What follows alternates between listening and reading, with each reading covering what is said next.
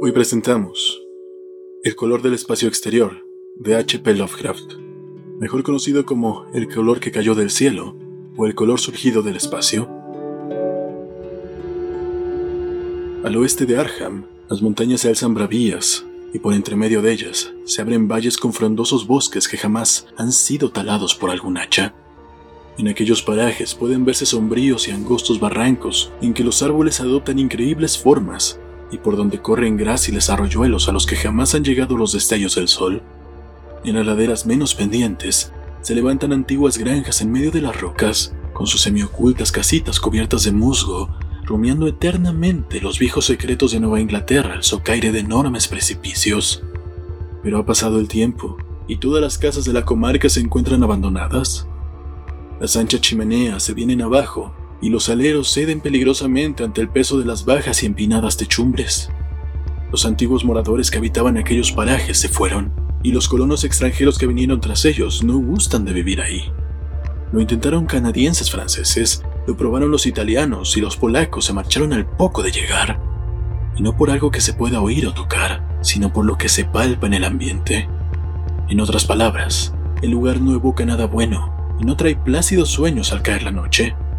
Es muy probable que sea esto lo que mantiene alejados a los colonos extranjeros, pues el anciano, Amy Pierce, no recuerda haberles dicho ni una palabra de lo que sucedió aquellos extraños días. Amy, que ya hace algunos años que no anda del todo bien de la cabeza, es la única persona que aún queda en las cercanías y se atreve a hablar de aquellos extraños días. Y si lo hace, es sin duda porque su casa está muy próxima a la campiña y a las carreteras transitadas que corren cerca de Arham. Antaño existía un camino que discurría entre las montañas y valles y llevaba directamente hasta donde ahora se encuentra el erial maldito, pero la gente dejó de utilizarlo. Y a raíz de ello, se trazó un nuevo camino que daba un amplio rodeo hacia el sur. Huellas del antiguo camino pueden verse aún entre las hierbas de una maleza que retorna, y algunas seguirán persistiendo aún después de que la mitad de la hondonada se vea cubierta por aguas del nuevo pantano. Para entonces, se habrán talado ya los sombríos bosques y el erial maldito dormitará en el fondo de las azules aguas, cuya superficie, rizada por el destello de rayos solares, reflejará el firmamento. Para cuando llegue esta fecha, los secretos de aquellos extraños días habrán pasado a ser todo uno con los secretos que ocultan las profundidades. Todo uno con las secretas leyendas del antiguo océano y con todos los misterios aún por desvelar de la primitiva Tierra. Cuando anduve recorriendo aquellas montañas y valles para levantar los planos del nuevo pantano, ya me habían advertido que aquel era un lugar maldito. Me lo dijeron en Arham, y dado que Arham es una de esas antiguas ciudades por las que corren toda clase de cuentos de brujas, pensé que el mal del que hablaban debía de ser algo que las abuelas venían contando en voz baja desde hacía siglos a los niños. El mismo apelativo de Erial Maldito me parecía harto curioso y teatral me preguntaba cómo habría entrado a formar parte del folclore de aquella gente tan puritana. Luego, al ver con mis propios ojos el sombrío laberinto de barrancos y vertientes montañosas que había hacia el oeste, dejé de extrañarme del misterio que envolvía aquella comarca desde épocas lejanas. Era de día cuando la vi, pero la sombra no dejaba de cernirse un solo momento sobre aquellos parajes. Los árboles cernían demasiado próximos unos de otros, y sus troncos eran excesivamente gruesos para lo que suelen ser los buenos bosques de Nueva Inglaterra. Reinaba un silencio absoluto en las sombrías veredas abiertas en el bosque, y el piso era demasiado blando debido al musgo y al mantillo acumulado tras años y años de descomposición. En los espacios abiertos, en su mayoría a lo largo del antiguo camino, podían verse granjas levantadas en la parte baja de las laderas. Unas veces todos los edificios de la granja seguían aún en pie, otras solo uno o dos, y en ocasiones apenas una simple chimenea o cobertizo recubierto de follaje. Las hierbas y zarzas crecían por doquier y furtivos animales silvestres correteaban entre la maleza. Y sobre el paraje entero se percibía una vaga sensación de inquietud y de opresión. Un matiz de una tonalidad irreal y grotesca como si se hubiese distorsionado algún elemento esencial de la perspectiva o el claroscuro. No me extrañó nada que los colonos extranjeros no se quedaran, pues aquellos no eran parajes, no eran lugares en los que agradasen lo más mínimo pasar la noche. El paisaje guardaba una extraordinaria semejanza con los óleos de Salvator Rosa, al igual que con ciertos espantosos grabados de los relatos de terror. pero nada de lo que había visto podía compararse en lo que a desolación respecta con el erial maldito. Se encontraba en el fondo de un espacioso valle. Ningún otro nombre hubiera podido aplicársele con más propiedad, y ninguna otra cosa se adaptaba tan perfectamente a un nombre. Era como si un poeta hubiese acuñado la frase después de haber visto aquella región. Mientras la contemplaba, pensé que era la consecuencia de un incendio, pero ¿por qué no había crecido nunca nada sobre aquellos cinco acres de gris desolación? Acres que se extendían bajo el cielo como una gran mancha corroída por el ácido entre bosques y campos. Discurre en gran parte hacia el norte de la línea del antiguo camino, pero invade un poco el otro lado. Mientras me acercaba, experimenté una extraña sensación de repugnancia, y solo me decidí a hacerlo porque mi tarea me obligaba a ello. En aquella amplia extensión no había vegetación de ninguna clase, no había más que una capa de fino polvo o ceniza gris que ningún viento parecía ser capaz de arrastrar. Los árboles más cercanos tenían un aspecto raquítico y enfermizo, y muchos de ellos aparecían agotados o con los troncos podridos. Mientras andaba apresuradamente, vi a mi derecha los derruidos restos de una casa de labor y la negra boca de un pozo abandonado, cuyos estancados vapores adquirían un extraño matiz al ser bañados por la luz del sol. El desolado espectáculo hizo que no me maravillara ya de los asustados susurros de los moradores de Arham. En los alrededores no había edificaciones ni ruinas de ninguna clase. Incluso en los antiguos tiempos, el lugar dejó de ser solitario y apartado. Y a la hora del crepúsculo, temeroso de pasar de nuevo por aquel ominoso lugar, tomé el camino al sur, a pesar de que significaba dar un gran rodeo. Por la noche interrogué a algunos habitantes de Arham acerca del erial maldito y pregunté qué significado tenía la frase los extraños días. Sin embargo, no pude obtener ninguna respuesta concreta. Y lo único que saqué en claro era que el misterio se remontaba a una fecha mucho más reciente de lo que había imaginado. No se trataba de una vieja leyenda ni mucho menos, sino de algo que había ocurrido en vida de los que hablaban conmigo. Había sucedido en los años 80 y una familia desapareció o fue asesinada. Los detalles eran algo confusos, y como todos aquellos con quienes hablé me dijeron que no prestara crédito a las fantásticas historias del viejo Amy Pierce, decidí ir a visitarla la mañana siguiente. Claro, después de enterarme de que vivía solo en una ruinosa casa que se alzaba en el lugar donde los árboles empiezan a espesarse. Era un lugar muy viejo y había empezado a exudar el leve olor miásmico que se desprende de las casas que han permanecido en pie demasiado tiempo. Tuve que llamar insistentemente para que el anciano se levantara, y cuando se asomó tímidamente a la puerta, me di cuenta de que no se alegraba de verme. No estaba tan débil como yo había esperado, sin embargo, sus ojos parecían desprovistos de vida, y sus andrajosas ropas y su barba blanca le daban un aspecto gastado y decaído. No sabiendo cómo enfocar la conversación para que me hablara de sus fantásticas historias, fingí que me había llevado hasta ahí, la tarea a la que estaba entregado, le hablé de ella al viejo Amy, formulando algunas vagas preguntas acerca del distrito. Amy Pierce era un hombre más culto y más educado de lo que me habían dado a entender, y se mostró más comprensivo que cualquiera de los hombres con los cuales había hablado en Arham. No era como otros rústicos que había conocido en las zonas donde iban a construirse las albercas, ni protestó por las millas del antiguo bosque y de tierras de labor que iban a desaparecer bajo las aguas, aunque quizás su actitud hubiera sido distinta de no haber tenido su hogar fuera de los límites del futuro lago. Lo único que me mostró fue alivio. Alivio ante la idea de que los valles por los cuales había vagabundeado toda su vida iban a desaparecer. Estarían mejor debajo del agua, mejor debajo del agua desde los extraños días. Y al decir esto, su ronca voz se hizo más apagada, mientras su cuerpo se inclinaba hacia adelante y el dedo índice de su mano derecha empezaba a señalar de un modo tembloroso e impresionante. Fue entonces cuando escuché la historia, y mientras la ronca voz avanzaba en su relato, en una especie de misterioso susurro, me estremecí una y otra vez, a pesar de que estábamos en pleno verano. Tuve que interrumpir al narrador con frecuencia para poner en claro puntos científicos que él solo conocía a través de lo que había dicho un profesor, cuyas palabras repetía como un papagayo, aunque su memoria había empezado ya a flaquear.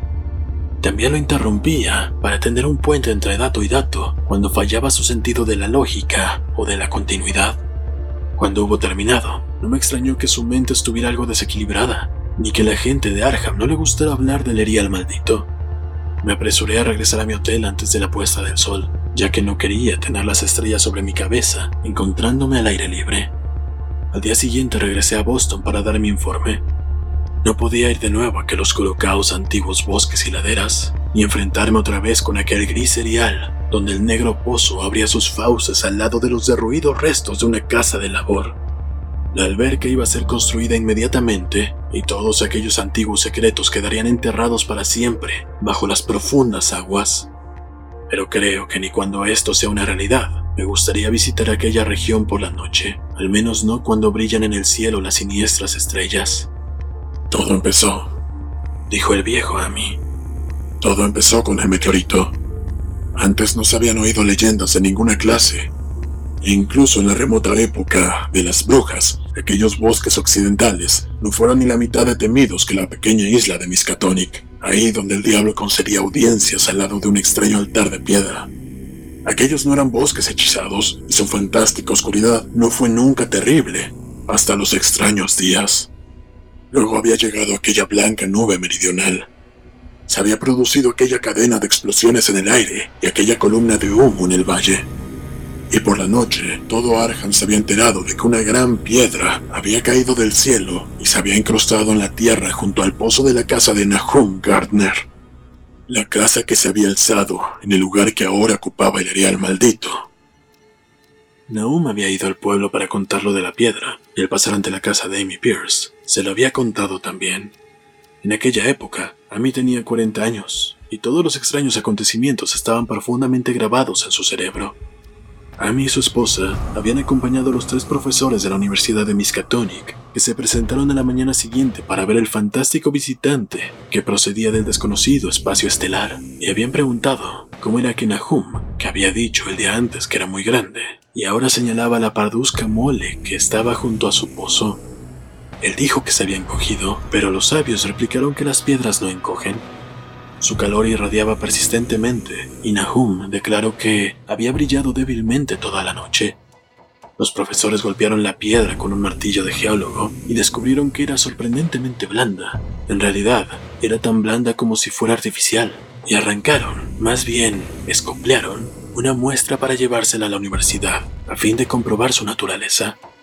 Tuvieron que meterla en un cubo que le pidieron prestado a Nahum, y aquel pequeño fragmento no perdía calor. En su viaje de regreso se detuvieron a descansar en la casa de Amy y parecieron quedarse pensativos cuando el señor Pierce observó que el fragmento estaba haciéndose más pequeño y había empezado a quemar el fondo. Realmente no era muy grande, pero quizás habían cogido un trozo menor de lo que habían supuesto.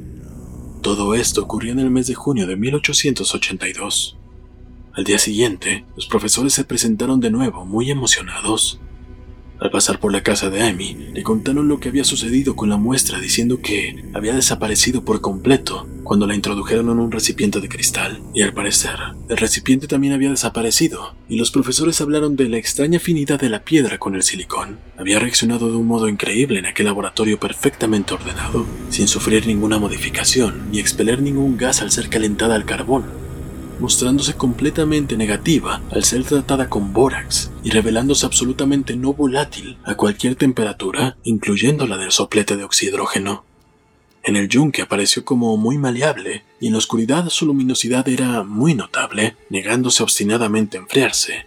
Provocó una gran emoción entre los profesores, y cuando al ser calentada ante el espectroscopio mostró unas brillantes bandas distintas a las de cualquier color conocido del espectro normal, se habló de nuevos elementos, de raras propiedades ópticas y de todas aquellas cosas que los intrigados hombres de ciencia suelen decir cuando se enfrentan a lo desconocido. Caliente como estaba, fue comprobada en un crisol con todos los reactivos adecuados. El agua no hizo nada, ni el ácido clorhídrico, el ácido nítrico e incluso el agua regia se limitaron a resbalar sobre su tórrida invulnerabilidad. Amy encontró algunas dificultades para recordar todas aquellas cosas, pero reconoció algunos disolventes a medida que se los mencionaba en la habitual orden de utilización: amoníaco, sosa cáustica, alcohol, éter, bisulfito de carbono y una docena más. Pero a pesar de que el peso iba disminuyendo con el paso del tiempo y de que el fragmento parecía enfriarse ligeramente, los disolventes no experimentaron ningún cambio que demostrara que habían atacado a la sustancia.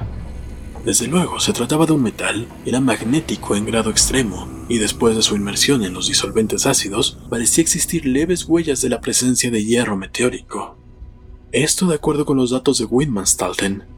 Cuando el enfriamiento era ya considerable, colocaron el fragmento en un recipiente de cristal para continuar las pruebas, y a la mañana siguiente, fragmento y recipiente habían desaparecido sin dejar rastro, y únicamente una chamuscada señal en el estante de madera probaba que habían estado realmente ahí.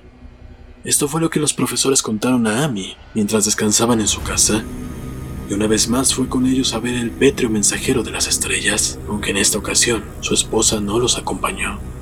Comprobaron que la piedra había encogido realmente, y ni siquiera los más escépticos de los profesores pudieron dudar de lo que estaban viendo. Alrededor de la masa parduzca situada junto al pozo había un espacio vacío, un espacio que eran dos pies menos que el día anterior. Estaba aún caliente, y los sabios estudiaron su superficie con curiosidad mientras separaban otro fragmento mucho mayor que el que habían llevado. Esta vez ahondaron más en la masa de piedra y de este modo pudieron darse cuenta de que el núcleo central no era completamente homogéneo. Habían dejado al descubierto lo que parecía ser la cara exterior de un glóbulo empotrado en la sustancia. El color parecido al de las bandas del extraño espectro del meteoro era casi imposible de describir, y solo por las analogías se atrevieron a llamarlo color. Su contextura era lustrosa y parecía quebradiza y hueca. Uno de los profesores golpeó ligeramente el glóbulo con un martillo y estalló con un leve chasquido. De su glóbulo interior no salió nada, y el glóbulo se desvaneció como por arte de magia, dejando un espacio esférico de unas 3 pulgadas de diámetro. Los profesores pensaron que era probable que encontraran otros glóbulos a medida que la sustancia envolvente se fuera fundiendo, la conjetura era equivocada, ya que los investigadores no consiguieron encontrar otro glóbulo, a pesar de que taladraron la masa por diversos lugares. En consecuencia, decidieron llevarse la nueva muestra que habían recogido y cuya conducta en el laboratorio fue tan desconcertante como la de su predecesora. Aparte de ser casi plástica, de tener calor, magnetismo y ligera luminosidad, de enfriarse levemente en poderosos ácidos, de perder peso y volumen en el aire y de atacar a los compuestos de silicón con el resultado de una mutua destrucción, la piedra no presentaba características de identificación. Y al fin de las pruebas, los científicos de la universidad se vieron obligados a reconocer que no podían clasificarla no era nada de este planeta, sino un trozo del espacio exterior, y como tal, estaba dotado de propiedades exteriores y desconocidas, y obedecía a leyes exteriores y desconocidas. Aquella noche hubo una tormenta, y cuando los profesores acudieron a casa de Nahum al día siguiente, se encontraron con una desagradable sorpresa. La piedra, magnética como era, debió poseer alguna peculiar propiedad eléctrica, ya que había traído el rayo, como dijo Nahum, con una singular persistencia. En el espacio de una hora, el granjero vio cómo el rayo hería seis veces la masa que se encontraba junto al pozo, y al cesar la tormenta descubrió que la piedra había desaparecido. Los científicos, profundamente decepcionados tras comprobar el hecho de la total desaparición, decidieron que lo único que podían hacer era regresar al laboratorio y continuar analizando el fragmento que se habían llevado, el cual, como medida de precaución, habían encerrado en una caja de plomo el fragmento duró una semana, tras la cual no se había llegado a ningún resultado positivo. La piedra desapareció sin dejar ningún residuo, y con el tiempo los profesores apenas creían que habían visto realmente aquel misterioso vestigio de los insondables abismos exteriores. Aquel único, fantástico mensaje de otros universos y otros reinos de materia, energía y entidad.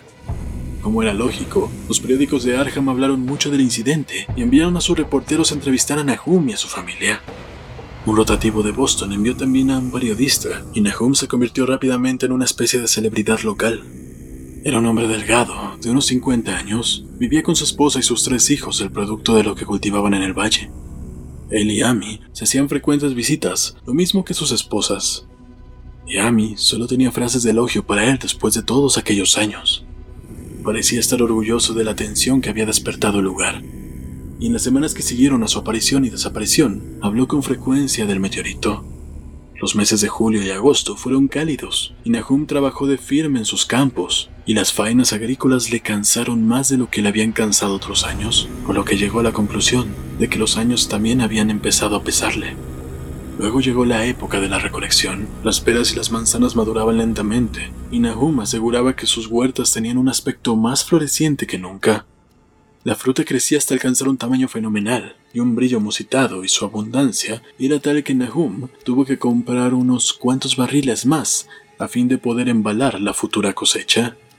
Pero con la maduración llegó una desagradable sorpresa, ya que toda aquella fruta de opulenta presencia resultó incomible.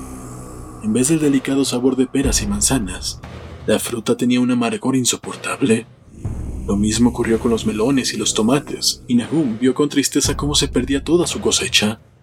Buscando una explicación a aquel hecho, no tardó en declarar que el meteorito había envenenado el suelo, y dio gracias al cielo porque la mayor parte de las otras cosechas se encontraban en tierras altas a lo largo del camino. El invierno se presentó muy pronto y fue muy frío. Amy veía a Nahum con menos frecuencia que de costumbre y observó que empezaba a tener un aspecto preocupado. También el resto de la familia habían asumido un aire taciturno y fueron espaciando sus visitas a la iglesia y su asistencia a los diversos acontecimientos sociales de la comarca. No pudo encontrarse ningún motivo para aquella reserva o melancolía, aunque todos los habitantes de la casa daban muestras de un empeoramiento en su estado de salud física y mental. Esto se hizo más evidente cuando el propio Nahum declaró que estaba preocupado por ciertas huellas de pasos que había visto en la nieve. Se trataba de las habituales huellas invernales de las ardillas rojas, de los conejos blancos y de los zorros, pero el caviloso granjero afirmó que encontraba algo raro en la naturaleza y disposición de aquellas huellas. No fue más explícito, pero parecía creer que no eran características de la anatomía y las costumbres de las ardillas, conejos y zorros. Amy no hizo mucho caso de todo aquello, hasta una noche que pasó por delante de la casa de Nahum en su trineo. En ese camino de regreso de Clark's Corners, en el cielo brillaba la luna y un conejo cruzó corriendo el camino, y los saltos de aquel conejo eran más largos de lo que le hubiera gustado a Amy y a su caballo. Este último en realidad se hubiera desbocado si su dueño no le hubiera empuñado las riendas con mano firme. A partir de entonces, Amy mostró un mayor respeto por las historias que contaba Nahum y se preguntó por qué los perros de Gardner parecían estar tan asustados y temblorosos cada mañana. Incluso habían perdido el ánimo para ladrar. En el mes de febrero, los chicos de McGregor de Meadow Hill salieron a cazar marmotas y no lejos de la tierra de Gardner capturaron un ejemplar muy especial. Las proporciones de su cuerpo parecían ligeramente alteradas un modo muy extraño, en tanto que su rostro tenía una expresión que, hasta entonces, nadie había visto en el rostro de una marmota. Los chicos quedaron francamente asustados y tiraron inmediatamente al animal, de modo que por la comarca solo circuló la grotesca historia que los mismos chicos contaron. Pero esto, unido a la historia del conejo que asustaba a los caballos en las inmediaciones de la casa de Nahum, dio pie a que empezara a tomar cuerpo una leyenda susurrada en voz baja. La gente aseguraba que la nieve se había fundido mucho más rápidamente en los alrededores de la casa de Nahum que en otras partes. Y a principios de marzo se produjo una agitada discusión en la tienda de Potter Stephen Rice había pasado por las tierras de Gardner a primera hora de la mañana y se había dado cuenta de que la hierba fétida empezaba a crecer en todo el fangoso suelo. Hasta entonces no se había visto hierba fétida de aquel tamaño y su color era tan raro que no podía ser descrito con palabras. Sus formas eran monstruosas. El caballo había relinchado lastimeramente ante la presencia de un hedor que hirió también desagradablemente el olfato de Stephen. Aquella misma tarde, varias personas fueron a ver con sus propios ojos aquella anomalía, y todos estuvieron de acuerdo en que las plantas de aquella clase no podían brotar en un mundo saludable. Se mencionaron de nuevo los frutos amargos del otoño anterior, y corrió de boca en boca que las tierras de Nahum estaban emponzoñadas. Desde luego, se trataba del meteorito, y recordando lo extraño que les había parecido a los hombres de la universidad, varios granjeos hablaron del asunto con ellos, un día hicieron una visita a Nahum, pero como se trataba de unos hombres que no prestaban crédito con facilidad a las leyendas, sus conclusiones fueron muy conservadoras. Las plantas eran raras, desde luego, pero toda la hierba fétida es más o menos rara en su forma y en su color. Quizás algún elemento mineral del meteorito había penetrado en la Tierra, pero no tardaría en desaparecer. Y en cuanto a las huellas en la nieve y a los caballos asustados, se trataba únicamente de habladurías sin fundamento, que habían nacido a consecuencia de la caída del meteorito. Pero unos hombres serios no podían tener en cuenta las habladurías de los campesinos, ya que los supersticiosos labradores dicen y creen cualquier cosa. Ese fue el veredicto de los profesores acerca de los extraños días. Solo uno de ellos, encargado de analizar dos redomas de polvo en el curso de una investigación policíaca, año y medio más tarde, recordó que el extraño color de la hierba fétida era muy parecida al de las insólitas bandas de luz que reveló el fragmento del meteoro en el espectroscopio de la universidad y al del glóbulo que encontrarían en el interior de la piedra. En el análisis que el mencionado profesor llevó a cabo, las muestras revelaron al principio las mismas insólitas bandas, aunque más tarde perdieran la propiedad. Los árboles florecieron prematuramente alrededor de la casa de Nahum y por la noche se mecían ominosamente al viento. El segundo hijo de Nahum, Tadeus, un muchacho de 15 años, juraba que los árboles se mecían también cuando no hacía viento, pero ni siquiera los más charlatanes prestaron crédito a esto. Desde luego, en el ambiente había algo extraño. Toda la familia Gardner desarrolló la costumbre de quedarse escuchando, aunque no esperaban oír ningún sonido al cual pudieran dar nombre. La escucha era en realidad resultado de momentos en que la conciencia parecía haberse desvanecido en ellos. Desgraciadamente esos momentos eran más frecuentes a medida que pasaban las semanas, hasta que la gente empezó a murmurar que toda la familia Nahum estaba mal de la cabeza. Cuando salió la primera saxifraga, su color era también muy extraño, no completamente igual al de la hierba fétida, pero indudablemente afín a él, igualmente desconocido para cualquiera que lo viera. Nahum tomó algunos capullos y se los llevó a Arham para llevárselos al editor de la Gazette, pero aquel dignatario se limitó a escribir un artículo humorístico acerca de ellos, ridiculizando los temores y las supersticiones de los campesinos. Fue un error de Nahum contarle a un estólido ciudadano la conducta que observaban las mariposas, que por cierto eran de gran tamaño, la conducta que observaban ellas cuando estaban cerca de las axifragas. Abril aportó una especie de locura a la gente de la comarca, y empezaron a dejar de utilizar el camino que pasaba por los terrenos de Nahum, hasta abandonarlo por completo. Era la vegetación. Los renuevos de los árboles tenían unos extraños colores, y a través del suelo de piedra del patio y los prados contiguos crecían unas plantas que solamente un botánico podía relacionar con la flora de la región. Pero lo más raro de todo era el colorido que no correspondía a ninguno de los matices que el ojo humano había visto hasta entonces. Plantas y arbustos se convirtieron en una siniestra amenaza, creciendo insolentemente en su cromática perversión. Am y los Gardner opinaron que los colores tenían para ellos una especie de inquietante familiaridad, y llegaron a la conclusión de que le recordaba el glóbulo que había sido descubierto dentro del meteoro. Nahum labró y sembró los diez acres del terreno que poseía en la parte alta, sin tocar los terrenos que rodeaban su casa. Sabía que eso sería trabajo perdido y tenía la esperanza de que aquellas extrañas hierbas que estaban creciendo arrancaran toda la ponzoña del suelo. Ahora estaba preparado para cualquier cosa, por inesperada que pudiera parecer, y se había acostumbrado a la sensación de que, cerca de él, había algo que esperaba ser escuchado. El ver que los vecinos no se acercaban por su casa le molestó, desde luego, pero afectó todavía más a su esposa. Los chicos no lo notaron tanto porque iban a la escuela todos los días, pero no pudieron evitar enterarse de las habladurías, las cuales les asustaron un poco, en especial a Tadeus, que era un muchacho muy sensible. En mayo llegaron los insectos y la hacienda Gardner se convirtió en un lugar de pesadilla, lleno de zumbidos y de serpenteos. La mayoría de aquellos animales tenían un aspecto insólito y se movían de un modo muy extraño. Sus costumbres nocturnas contradecían todas las anteriores experiencias. Los Gardner adquirieron el hábito de mantenerse vigilantes durante la noche. Miraban en todas direcciones en búsqueda de algo, aunque no pudieran decir qué. Fue entonces cuando comprobaron que Tadeus había estado en lo cierto al hablar de lo que ocurría con los árboles. La señora Gardner fue la primera en comprobarlo una noche. Ella se encontraba en la ventana del cuarto contemplando la silueta de un arce que se encontraba contra el cielo iluminado por la luna, y las ramas del arce se estaban moviendo y no corría el menor soplo de viento. Las cosas más extrañas resultaban ahora normales. Sin embargo, el siguiente descubrimiento no fue obra de ningún miembro de la familia Gardner.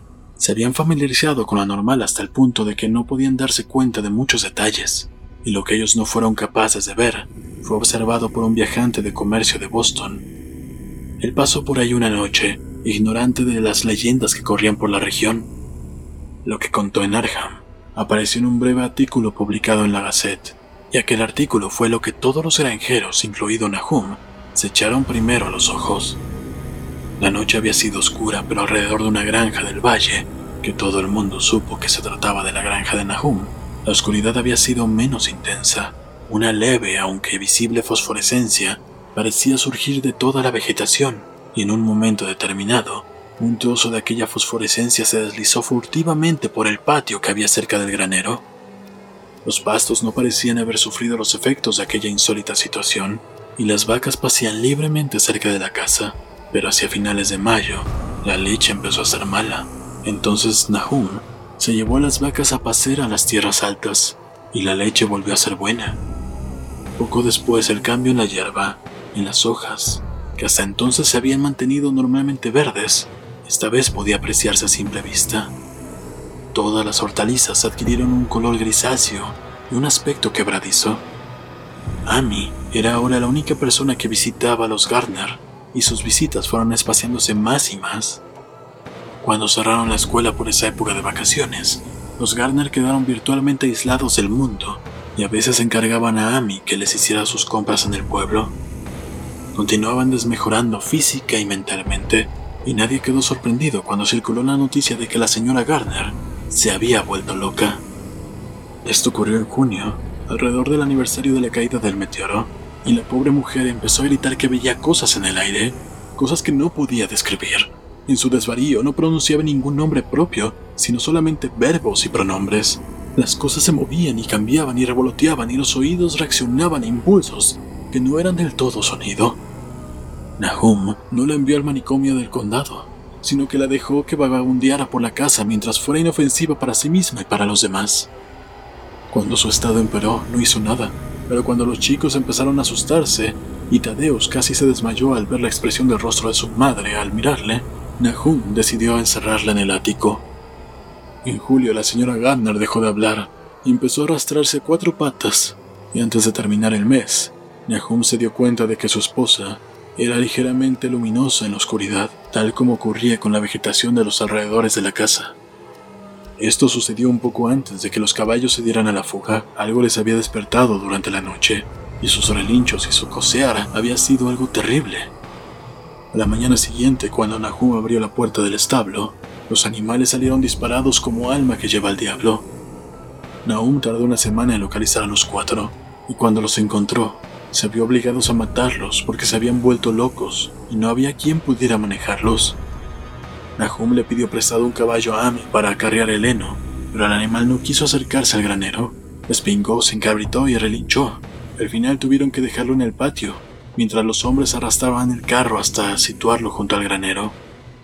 Entretanto, la vegetación iba tornándose gris y quebradiza. Incluso las flores cuyos colores habían sido tan extraños se volvían grises ahora y la fruta era gris y enana e insípida. Las carillas y el temblor dorado dieron flores grises y deformes, y las rosas, las rascamoño, las malvarrosas del patio delantero tenían un aspecto tan horrendo que Cenas, el mayor de los hijos de Nahum, las cortó todas. Al mismo tiempo fueron muriéndose todos los insectos, incluso las abejas que habían abandonado sus colmenas. En septiembre, Toda la vegetación se había desmenuzado convirtiéndose en un polvillo grisáceo, y Nahum temió que los árboles murieran antes de que la ponzoña se hubiera desvanecido del suelo. Su esposa tenía ahora excesos de furia durante los cuales profería unos gritos terribles, y Nahum y sus hijos vivían en un estado de perpetua tensión nerviosa. No se trataban ya con nadie, y cuando la escuela volvió a abrir sus puertas, los chicos no acudieron a ella. Fue Amy en una de sus raras visitas quien descubrió que el agua del pozo ya no era buena. Tenía un gusto endiablado que no era exactamente fétido ni exactamente salubre.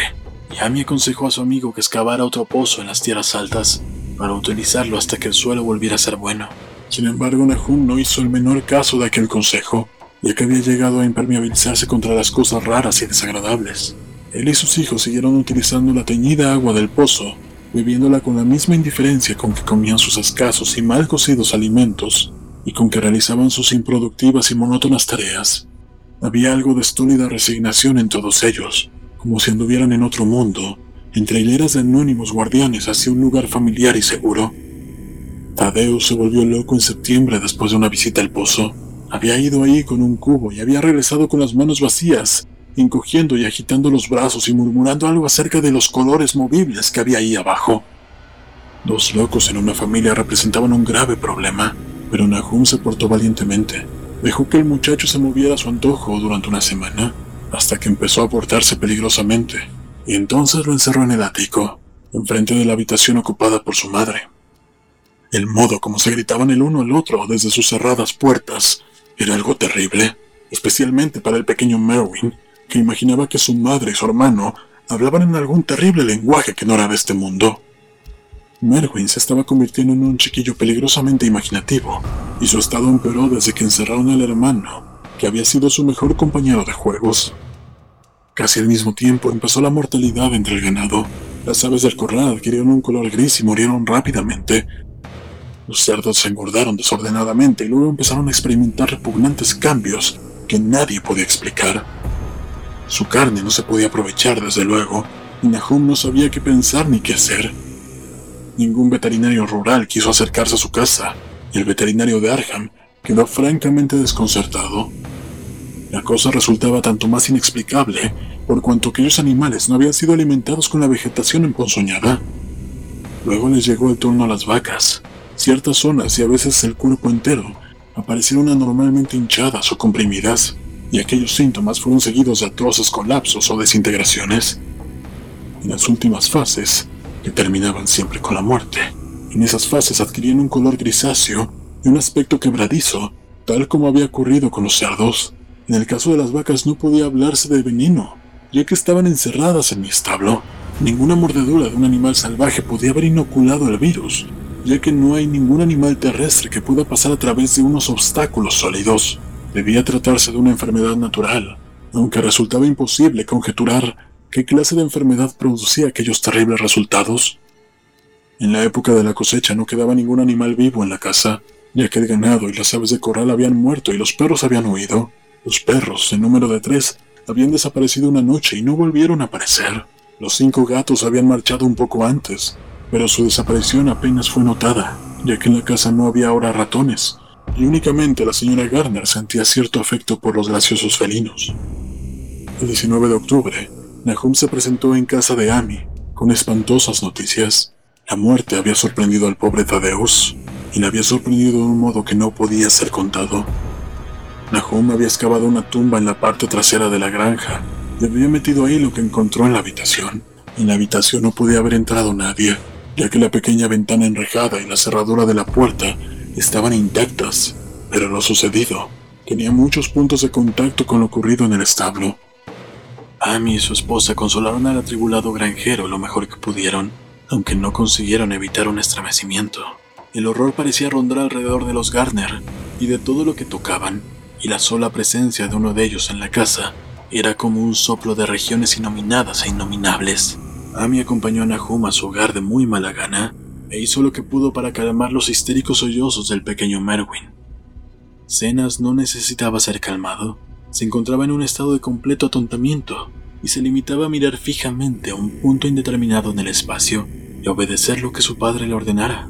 Y Amy pensó que ese estado de abulia era lo mejor que podía ocurrirle. A veces los gritos de Merwin eran contestados desde el ático. En respuesta a una mirada interrogadora de Nahum, dijo que su esposa estaba muy débil. Cuando se acercaba la noche, Amy se las arregló para marcharse, ya que ningún sentimiento de amistad podía hacerle permanecer en aquel lugar cuando la vegetación empezaba a brillar débilmente, cuando los árboles podían o no moverse sin que soplara el viento. Era una verdadera suerte para Amy el hecho de que no fuese una persona imaginativa, de haberlo sido, de haber podido relacionar y reflexionar en todos los portentos que le rodeaban, no cabe duda de que hubiese perdido la cabeza. A la hora del crepúsculo regresó apresuradamente a su casa, sintiendo resonar terriblemente en sus oídos los gritos de la loca y del pequeño Merwin.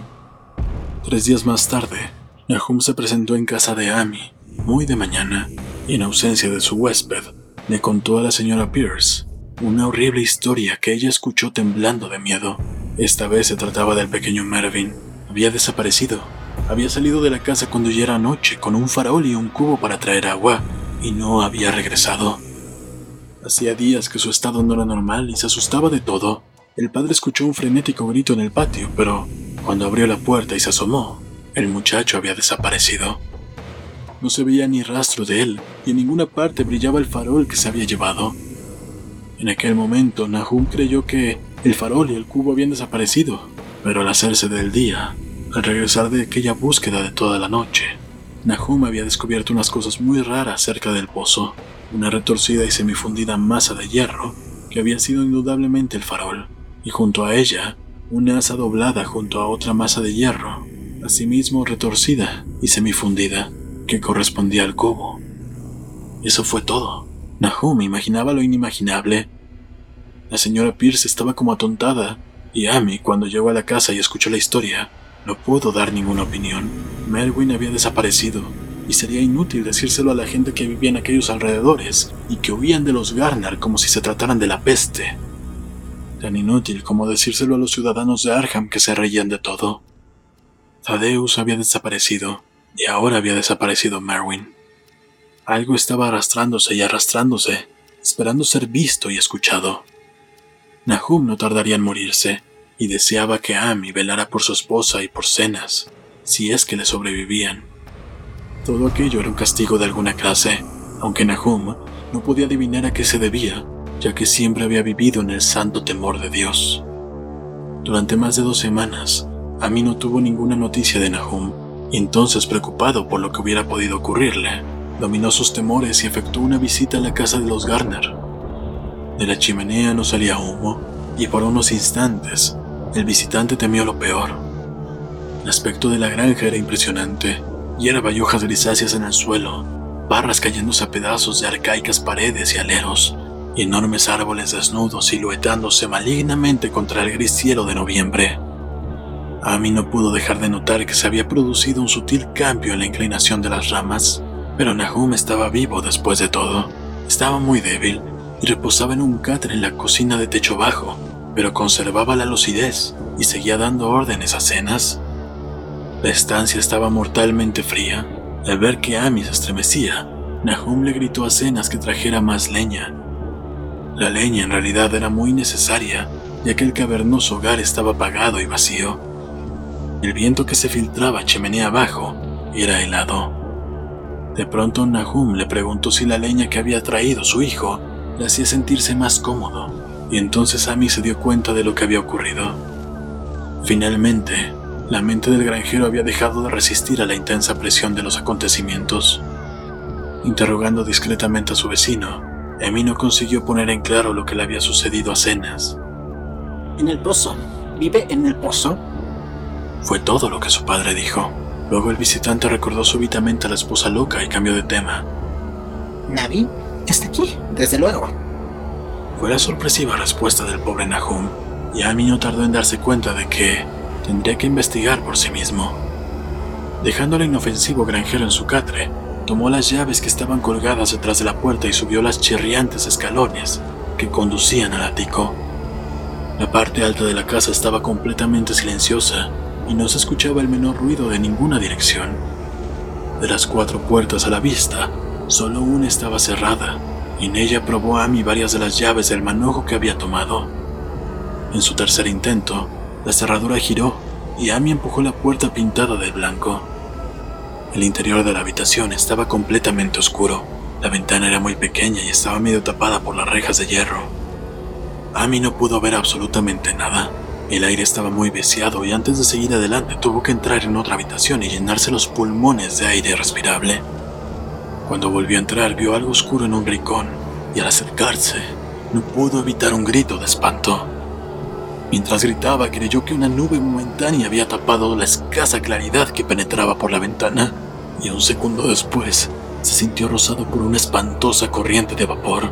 Unos extraños colores danzaron ante sus ojos, y si el horror que experimentaba en aquellos momentos no le hubiera impedido coordinar sus ideas, hubiera recordado el glóbulo que el martillo del geólogo había aplastado en el interior del meteorito y la malsana vegetación que había crecido durante la primavera.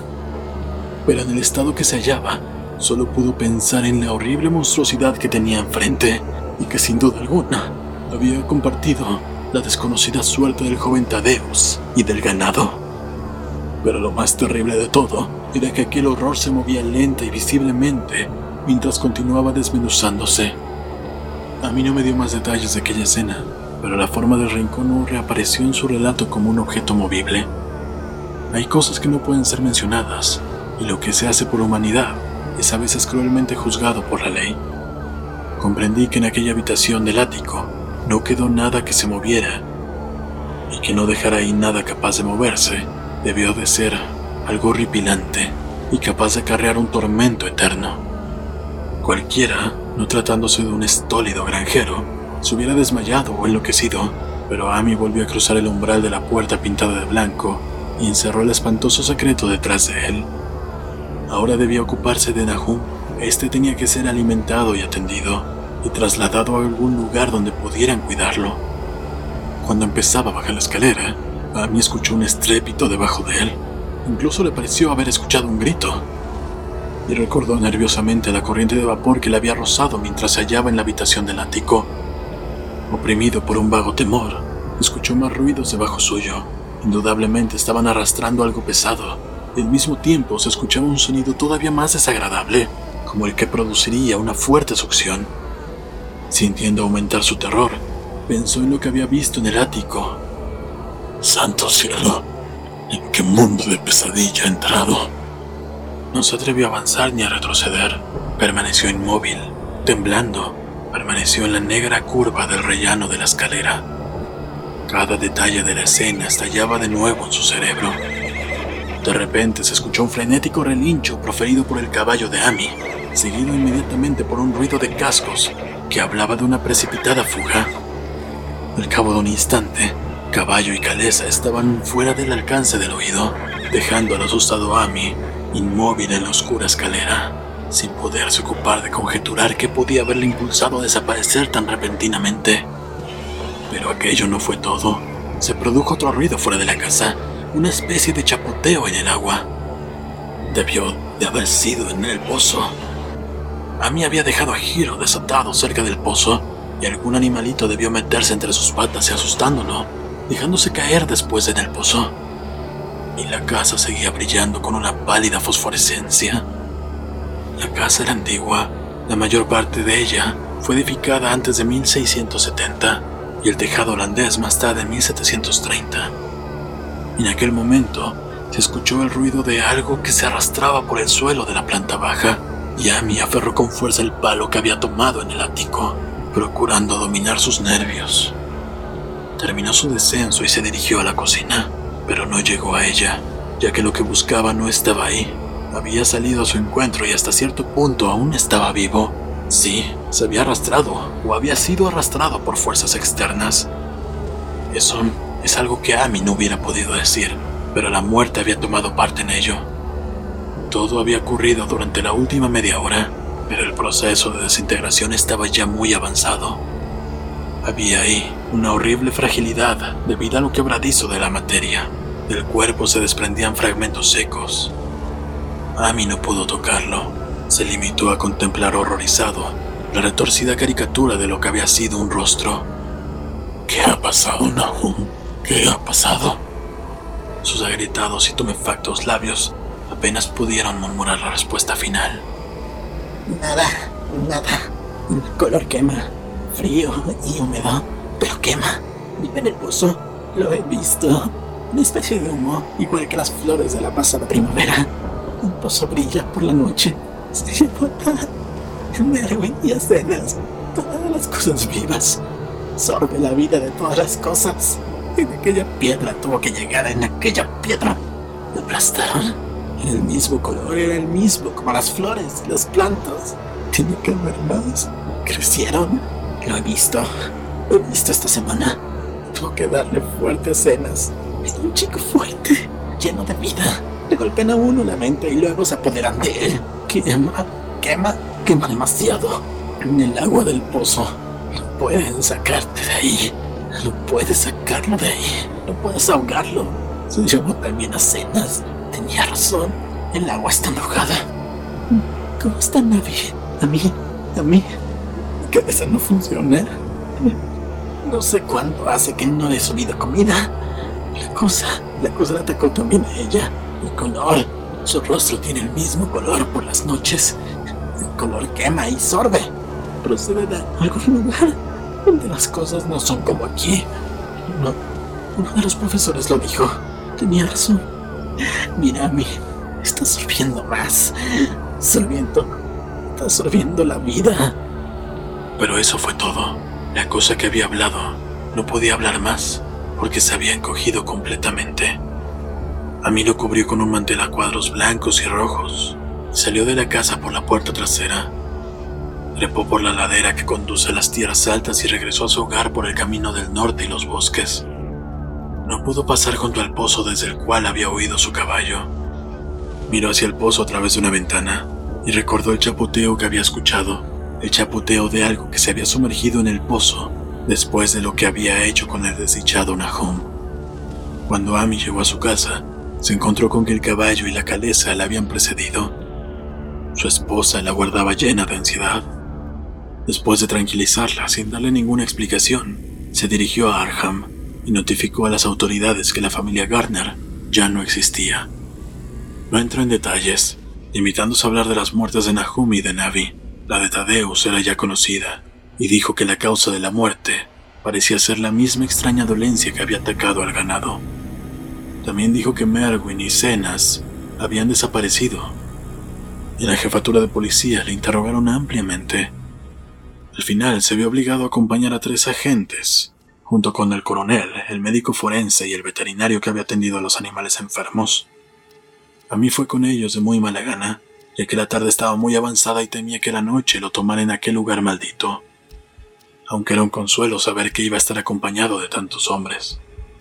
Los seis hombres montaron en un carro y siguieron a la caleza de Amy hasta llegar a la granja alrededor de las cuatro. A pesar de que los agentes estaban acostumbrados a presenciar espectáculos horripilantes, todos estremecieron a la vista de lo que fue encontrado debajo del mantel a cuadros rojos y blancos y lo que fue encontrado en la habitación del ático. El aspecto de la granja con su desolación gris era ya bastante terrible pero aquellos dos retorcidos objetos sobrepasaban toda medida del horror. Nadie pudo contemplarlos más allá de un par de segundos, e incluso el médico forense admitió que ahí había muy poco que examinar. Podían analizarse unas muestras, desde luego, de modo que él mismo se encargó de agenciárselas. Y al parecer, aquellas muestras provocaron las más inescrutables rompecabezas con las que se enfrentaría nunca el laboratorio de la universidad. Bajo el espectroscopio, las muestras revelaron un espectro desconocido, muchas de cuyas bandas eran iguales que las que había revelado el extraño meteoro al ser analizado. La propiedad de emitir aquel espectro se desvaneció en un mes, y el polvo consistía principalmente en fosfatos y carbonatos alcalinos. A mí no les hubiera hablado del pozo de haber sabido que iban a actuar inmediatamente. Se acercaba la puesta del sol y estaba ansioso por marcharse de ahí, pero no pudo evitar el dirigir miradas nerviosas al pozo cosa que fue observada por uno de los policías, el cual interrogó a Amy, quien admitió que Nahum había temido algo que estaba escondido en el pozo, hasta el punto de que no se había atrevido a comprobar si Mervyn y Cenas se habían caído dentro. La policía decidió vaciar el pozo y explorarlo inmediatamente, de modo que Amy tuvo que esperar temblando mientras el pozo era vaciado cubo a cubo. El agua hedía de un modo insoportable y los hombres tuvieron que taparse las narices con sus pañuelos para poder terminar la tarea. Menos mal que el trabajo no fue tan largo como habían creído, ya que el nivel del agua era sorprendentemente bajo. No es necesario hablar con demasiados detalles de lo que encontraron. Marvin y Cenas estaban ahí los dos, aunque sus restos eran principalmente esqueléticos. Había también un pequeño cordero y un perro grande en el mismo estado de descomposición aproximadamente y cierta cantidad de huesos animales más pequeños. El limo del fondo parecía inexplicablemente poroso y burbujeante, y un hombre que bajó atado a una cuerda y provisto de una larga pértiga se encontró que podían hundir la pértiga en el fango en toda su longitud sin encontrar ningún obstáculo. La noche se estaba echando encima y entraron en la casa en busca de faroles. Luego, cuando vieron que no podían sacar nada más del pozo, volvieron a entrar a la casa y hablaron en la antigua sala de estar mientras la intermitente claridad de una espectral media luna estaba iluminando a intervalos la gris desolación del exterior. Los hombres estaban francamente perplejos ante aquel caso y no podían encontrar ningún elemento convincente que relacionara las extrañas condiciones de los vegetales, la desconocida enfermedad del ganado y de las personas, y las inexplicables muertes de Mervyn y Cenas. Habían escuchado los comentarios y las habladurías de la gente, desde luego, pero no podían creer que hubiese ocurrido algo contrario a las leyes naturales. Era evidente que el meteoro había emponzoñado el suelo, pero la enfermedad de personas y animales que no habían comido nada crecido en aquel suelo era harina de otro costal. Se trataba del agua del pozo, Posiblemente, no sería mala la idea de analizarla, pero ¿por qué singular locura se habían arrojado los dos muchachos al pozo? Habían actuado de un modo muy similar y sus restos demostraban que los dos habían padecido a causa de la muerte quebradiza y gris. ¿Por qué todas las cosas se volvían grises y quebradizas? El coronel, sentado junto a una ventana que daba al patio, fue el primero en darse cuenta de la fosforescencia que había alrededor del pozo. La noche había caído del todo y los terrenos que rodeaban la granja parecían brillar débilmente con luminosidad que no era la de los rayos de la luna. Pero aquella nueva fosforescencia era algo definido y distinto, y parecía surgir del negro agujero como la claridad apagada de un faro, reflejándose amortiguadamente en las pequeñas charcas que el agua vaciada del pozo había formado en el suelo. La fosforescencia tenía un color muy raro, y mientras todos los hombres se acercaban a la ventana para contemplar el fenómeno, Amy lanzó una violenta exclamación. El color de aquella fantasmal fosforescencia le resultaba familiar. Lo había visto antes y se sintió lleno de temor ante lo que podía significar. Lo había visto en aquel horrendo glóbulo quebradizo hacía dos veranos. Lo había visto en la vegetación durante la primavera y había creído verlo por un instante aquella misma mañana contra la pequeña ventana enrejada de la horrible habitación del ático, donde habían ocurrido cosas que no tenían explicación. Había brillado ahí por espacio de un segundo, y una espantosa corriente de vapor le había rozado, y luego el pobre Nahum había sido arrastrado por algo de aquel color. Nahum lo había dicho al final, había dicho que era como el glóbulo y las plantas. Después había producido la fuga en el patio y el chapoteo en el pozo, y ahora Aquel pozo estaba proyectando a la noche un pálido e insidioso reflejo del mismo diabólico color. Una prueba fehaciente de la viveza mental de Amy es que, en aquel momento de suprema tensión, se sintió intrigado por algo que era fundamentalmente científico. Se preguntó cómo era posible recibir la misma impresión de una corriente de vapor deslizándose en pleno día por una ventana abierta y de una fosforescencia nocturna proyectándose contra el negro y desolado paisaje no era lógico, resultaba antinatural, y entonces recordó las últimas palabras pronunciadas por su desdichado amigo. Procede de un lugar donde las cosas no son como aquí. Uno de los profesores lo dijo. Los tres caballos que se encontraban en el exterior de la casa, atados a unos árboles junto al camino, estaban ahora relinchando y coseando frenéticamente. El conductor del carro se dirigió hacia la puerta para ver qué sucedía, pero Amy apoyó una mano en su hombro. No sale usted. No sabemos lo que sucede ahí fuera. Nahum dijo que en el pozo vivía algo que sorbía la vida. Dijo que era algo que había surgido de una bola redonda, como la que vimos dentro del meteorito, ese que cayó aquí hace más de un año. Dijo que quemaba y sorbía, y que era una nube de color como la fosforescencia que ahora sale del pozo, y que nadie puede saber lo que es. Nahum creía que se alimentaba de todo lo viviente y afirmó que lo había visto la pasada semana. Tiene que ser algo caído del cielo, igual que el meteorito, tal como dijeron los profesores de la universidad. Su forma y sus actos no tienen nada que ver con el mundo de Dios. Es algo que procede del más allá. De modo que el hombre se detuvo, indeciso, mientras la fosforescencia que salía del pozo se hacía más intensa y los caballos coseaban y rehinchaban con creciente frenesí. Fue realmente un momento espantoso con los restos monstruosos de cuatro personas, dos en la misma casa y dos en el pozo, y aquella desconocida iridiscencia que surgía de las fangosas profundidades. Amy había cerrado el paso al conductor del carro, llevado por un repentino impulso, olvidando que a él mismo no le había sucedido nada después de ser rozado por aquella horrible columna de vapor en la habitación del ático pero no se arrepentía de haberlo hecho. Nadie podía saber lo que había aquella noche en el exterior. Nadie podía conocer la índole de los peligros que podían acechar a un hombre enfrentado con una amenaza completamente desconocida. De repente, uno de los policías que estaba en la ventana profirió una exclamación. Los demás se le quedaron mirando y luego siguieron la dirección de los ojos de su compañero. No había necesidad de palabras. Lo que había de discutible en las habladurías de los campesinos ya no podía ser discutido en adelante, porque ahí había seis testigos de excepción, media docena de hombres que, por la índole de sus profesiones, no creían más que lo que veían con sus propios ojos. Ante todo, es necesario dejar sentado que aquella hora de la noche no soplaba ningún viento. Poco después empezó a soplar, pero en aquel momento el aire estaba completamente inmóvil y sin embargo, en medio de aquella tensa y absoluta calma, los árboles del patio estaban moviéndose. Se movían morbosa y espasmódicamente, agitando sus desnudas ramas en convulsivas y epilépticas sacudidas. Se movían hacia las nubes bañadas por la luz de la luna, arañando con impotencia el aire inmóvil, como empujados por una misteriosa fuerza subterránea que ascendía desde debajo de las negras raíces. Por espacio de unos segundos, todos los hombres reunidos en la granja Gardner contuvieron el aliento. Luego una nube más oscura que las demás veló la luna y las siluetas de las agitadas ramas se disiparon momentáneamente. En aquel instante, un grito de espanto se escapó de todas las gargantas y aquel horror no se había desvanecido con la silueta. En un pavoroso momento de oscuridad más profunda, los hombres vieron retorcerse en la copa de lo más alto de los árboles un millar de diminutos puntos fosforescentes, brillando como el fuego de San Telmo, como las lenguas de fuego que descendieron sobre las cabezas de los apóstoles el día de Pentecostés.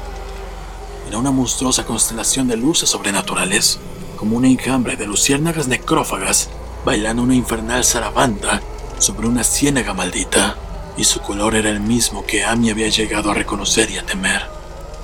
Entretanto, la fosforescencia del pozo se hacía cada vez más brillante, infundiendo en los hombres reunidos en la granja una sensación de anormalidad que anulaba cualquier imagen que sus mentes conscientes pudieran formar. Ya no brillaba, estaba vertiéndose hacia afuera, y mientras la informe corriente de indescriptible color abandonaba el pozo, parecía flotar directamente hacia el cielo. El veterinario se estremeció y se acercó a la puerta para echar la doble barra. A mí estaba también muy impresionado y tuvo que limitarse a señalar con la mano por falta de voz cuando quiso llamar la atención de los demás sobre la creciente luminosidad de los árboles. Los relinchos de los caballos se habían convertido en algo espantoso, pero ni uno solo de aquellos hombres se hubiese aventurado a salir por nada del mundo. El brillo de los árboles fue en aumento, mientras sus inquietas ramas parecían extenderse más y más hacia la verticalidad. De pronto se produjo una intensa conmoción en el camino y cuando Amy alzó la lámpara para que proyectara poco más de claridad al exterior, comprobaron que los frenéticos caballos habían roto sus ataduras y huían enloquecidos con el carro. La impresión sirvió para soltar varias lenguas y se intercambiaron inquietos susurros. Se extienden sobre todas las cosas orgánicas que hay por aquí, murmuró el médico forense. Nadie contestó, pero el hombre que había bajado al pozo aventuró la opinión de que su pértiga debió de haber removido algo intangible. Algo terrible. No había fondo en ninguna clase, únicamente fango y burbujas, y la sensación de algo oculto debajo. Añadió, el caballo de Amy seguía coseando y relinchando desesperadamente en el camino exterior, y casi ahogó el débil sonido de la voz de su dueño mientras éste murmuraba de silvanadas reflexiones. Salió de aquella piedra, fue creciendo y alimentándose de todas las cosas vivas. Se alimentaba de ellas, alma y cuerpo. Tad, Merwin, Zenas, Navi Nahum. Nahum fue el último. Todos bebieron el agua de él. Se apoderó de ellos. Llegó del más allá donde las cosas no son como aquí. Y ahora regresa al lugar de donde procede. En aquel momento, la columna del desconocido color brillaba con repentina intensidad. Empezaba a entrelazarse con fantásticas y sugerentes formas, que cada uno de los espectadores describió más tarde de un modo distinto. El desdichado Hero profirió un aullido que ningún hombre había oído nunca salir de la garganta de un caballo. Todos los que estaban en la casa se taparon los oídos, y a mí se apartó de la ventana horrorizado. Cuando miró de nuevo hacia el exterior, el pobre animal yacía inerte en el suelo, bañado por la luz de la luna entre las astilladas varas de la caleza, y ahí se quedó hasta que lo enterraron al día siguiente. Pero el momento presente no permitía entregarse a lamentaciones, ya que casi en el mismo instante, uno de los policías les llamó silenciosamente la atención sobre algo terrible que estaba sucediendo en el interior de la habitación donde se encontraban. Donde no alcanzaba la claridad de la lámpara, podía verse una débil fosforescencia que había empezado a invadir toda la estancia. brillaba en el suelo de las tablas y en la raída alfombra y resplandecía débilmente en los marcos de las pequeñas ventanas. De un lado para otro llenando las puertas y muebles. A cada momento se hacía más intensa y al final se hizo evidente que las cosas vivientes debían abandonar enseguida aquella casa. Amy les mostró la puerta trasera y el camino que conducía a las tierras altas. Avanzaron con paso inseguro como sonámbulos y no se atrevieron a mirar atrás hasta que llegaron al camino del norte. Ninguno de ellos hubiera osado a pasar por el camino que discurría junto al pozo. Cuando miraron atrás hacia el valle y la distante granja Gardner, contemplaron un horrible espectáculo. Toda la granja brillaba con el espantoso y desconocido color, árboles, edificaciones, e incluso la hierba que no había sido transformada aún en quebradiza y gris. Las ramas estaban todas extendidas hacia el cielo, coronadas con lenguas de fuego, y radiantes goterones del mismo monstruoso fuego ardían encima de la casa, del granero y de los cobertizos. Era una escena de una visión de Fussell. Y sobre todo el resto, reinaba aquella borrachera de luminoso amorfismo, aquel extraño arcoíris de misterioso veneno del pozo, hirviendo, saltando, centelleando y burbujeando malignamente en su cósmico y irreconocible cromatismo. Luego, súbitamente, la horrible cosa salió disparada verticalmente hacia el cielo, como un cohete o un meteoro, sin dejar ningún rastro detrás de ella, y desapareciendo a través de un redondo y curiosamente simétrico agujero abierto en las nubes, antes de que ninguno de los hombres pudiera expresar su asombro. Ningún espectador podría olvidar nunca aquel espectáculo, y Amy se quedó mirando estúpidamente el camino que había seguido el color, hasta mezclarse con las estrellas de la Vía Láctea, pero su mirada fue atraída inmediatamente hacia la Tierra, por el estrépito que acababa de producirse en el valle. Había sido un estrépito y no una explosión como afirmaron algunos de los componentes del grupo, pero el resultado era el mismo, ya que en un caleidoscópico instante, la granja y sus alrededores parecieron estallar, enviando hacia el cenit una nube de coloreados y fantásticos fragmentos. Los fragmentos se desvanecieron en el aire, dejando una nube de vapor que al cabo de un segundo se habían desvanecido también. Los asombrados espectadores decidieron que no valía la pena esperar a que volviera a salir la luna para comprobar los efectos de aquel cataclismo en la granja de Nahum. Demasiado asustados incluso para aventurar alguna teoría, los siete hombres regresaron a Arham por el camino del norte. Amy estaba peor que sus compañeros y le suplicó que lo acompañaran hasta su casa en vez de dirigirse directamente al pueblo. Por nada del mundo hubiera cruzado el bosque solo a aquella hora de la noche. Estaba más asustado que los demás, porque había sufrido una impresión que los otros habían ahorrado, y se sentía oprimido por un temor que por espacio de muchos años no se atrevió a mencionar. Mientras el resto de los espectadores en aquella tempestuosa colina había vuelto estóridamente sus rostros hacia el camino, Amy había mirado hacia atrás por un instante para contemplar el sombrío valle de desolación al que tantas veces había acudido y había visto algo que se alzaba débilmente para hundirse de nuevo en el lugar desde el cual el informe horror había salido disparado hacia el cielo. Era solamente un color, aunque no era ningún color de nuestra tierra ni de los cielos. Y Amy reconoció aquel color y supo que sus últimos y débiles restos debían seguir ocultos en el pozo. Desde entonces, nunca ha estado completamente cuerdo. Amy no se acercaría a aquel lugar por nada del mundo. Hace 44 años que sucedieron los hechos que acabo de narrar, pero Amy no ha vuelto a pisar aquellas tierras y le alegra saber que pronto quedarán enterradas bajo las aguas.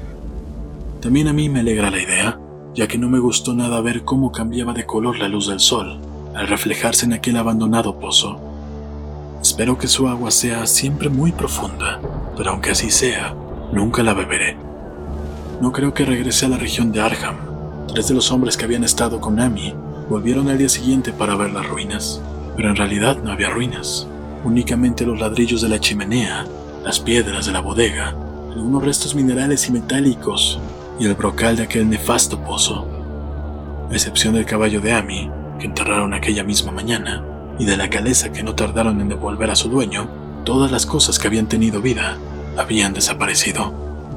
Solo quedaban cinco acres de desierto polvoriento y grisáceo, y desde entonces no ha crecido en aquellos terrenos ni una brisna de hierba. En la actualidad aparece como una gran mancha comida por el ácido, en medio de los bosques y campos, y los pocos que se han atrevido a acercarse por ahí, a pesar de las leyendas campesinas, le han dado el nombre de Erial Maldito. Las leyendas campesinas son muy extrañas, y podrían ser incluso más extrañas si los hombres de la ciudad y los químicos universitarios tuvieran el interés suficiente para analizar el agua de aquel pozo olvidado el polvo gris que ningún viento parece dispersar. Los botánicos podrían estudiar también la sorprendente flora que crece en los límites de aquellos terrenos, ya que de este modo podrían confirmar o refutar lo que dice la gente, que la zona emponzoñada está extendiéndose poco a poco, quizás una pulgada al año. La gente dice que el color de la hierba que crece en aquellos alrededores no es el que le corresponde y que los animales salvajes dejan extrañas huellas en la nieve cuando llega el invierno. No solo eso, la nieve no parece cuajar tanto en el erial maldito como en otros lugares. Los caballos, los pocos que quedan en esta época motorizada, se ponen nerviosos en ese silencioso valle, y los cazadores no pueden acercarse con sus perros a las inmediaciones del erial maldito. Dicen también que las influencias mentales son muy malas y que todos los que han tratado de establecerse ahí, extranjeros en su inmensa mayoría, han tenido que marcharse acosados por extrañas fantasías y sueños. Ningún viajero ha dejado de experimentar una sensación de extrañeza en aquellas profundas hondonadas, y los artistas tiemblan mientras pintan unos bosques cuyo misterio es tanto de la mente como de la vista. Y yo mismo estoy sorprendido de la sensación que me produjo mi único paseo solitario por aquellos lugares antes de que Amy me contara su historia. No me pregunto mi opinión, no sé, esto es todo. La única persona que podía ser interrogada acerca de los extraños días es Amy, ya que la gente de Arkham no quiere hablar de este asunto, y los tres profesores que vieron el meteorito y su coloreado glóbulo están muertos. ¿Había otros glóbulos? Probablemente. Uno de ellos consiguió alimentarse y escapar, en tanto que otro no había podido alimentarse suficientemente y continuaba en el pozo. Los campesinos dicen que la zona emponzoñada se ensancha una pulgada cada año, de modo que tal vez existe algún tipo de crecimiento de alimentación incluso ahora. Pero sea lo que sea lo que hay ahí, tiene que verse trabado por algo, ya que de no ser así, se extendería rápidamente. ¿Está atado a las raíces de aquellos árboles que arañan el aire? Solo Dios lo sabe. En términos de materia, supongo que la cosa que Amy describió puede ser llamada un gas, pero aquel gas obedecía unas leyes que no son de nuestro cosmos. No era fruto de los planetas y soles que brillan en los telescopios y en las placas fotográficas de nuestros observatorios. No era ningún soplo de los cielos, cuyos movimientos y dimensiones miden nuestros astrónomos o que los consideran demasiado vastos para ser medidos. No era más que un color surgido del espacio un pavoroso mensajero de unos reinos del infinito, situados más allá de la naturaleza que nosotros conocemos. De unos reinos cuya simple existencia aturde el cerebro con las inmensas posibilidades extracósmicas que ofrece nuestra imaginación. Dudo mucho que Amy me mintiera de un modo consciente, y no creo que su historia sea el relato de una mente desquiciada. Algo terrible llegó a las colinas y valles con aquel meteoro, y algo terrible, aunque ignoro en qué medida, sigue estando ahí. Me alegra pensar que todos aquellos terrenos quedarán inundados por las aguas.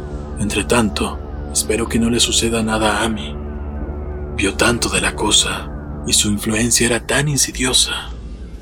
¿Por qué no ha sido capaz de marchar hasta vivir a otra parte?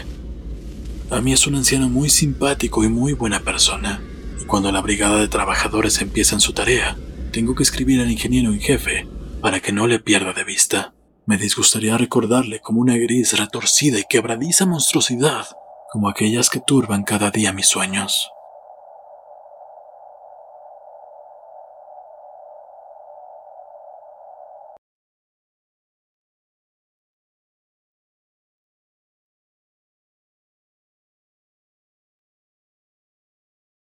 ¿Qué les pareció la historia de esta noche? ¿Acaso ustedes han visto un color que ha caído del cielo? se han encontrado con un color lejos de la gama que los humanos podríamos ver. Y entonces, ¿no es posible que ustedes lo puedan ver? Hay colores que nosotros no conocemos y que existen aquí en la Tierra. Solamente son visibles para algunas especies de animales cuyos ojos tienen una amplia gama de colores mucho mayor a la nuestra. Lo mismo pasa con los sonidos. Pero, si nos vamos a esta historia, ¿qué es en lo que pensamos? Un asteroide. Sin embargo, un asteroide hubiera dejado un cráter enorme. Y más tomando en cuenta las proporciones de las que se hablan. Normalmente los pocos meteoritos que llegan a caer sobre la Tierra terminan siendo del tamaño de una pequeña piedra. Y esos ya son bastante peligrosos.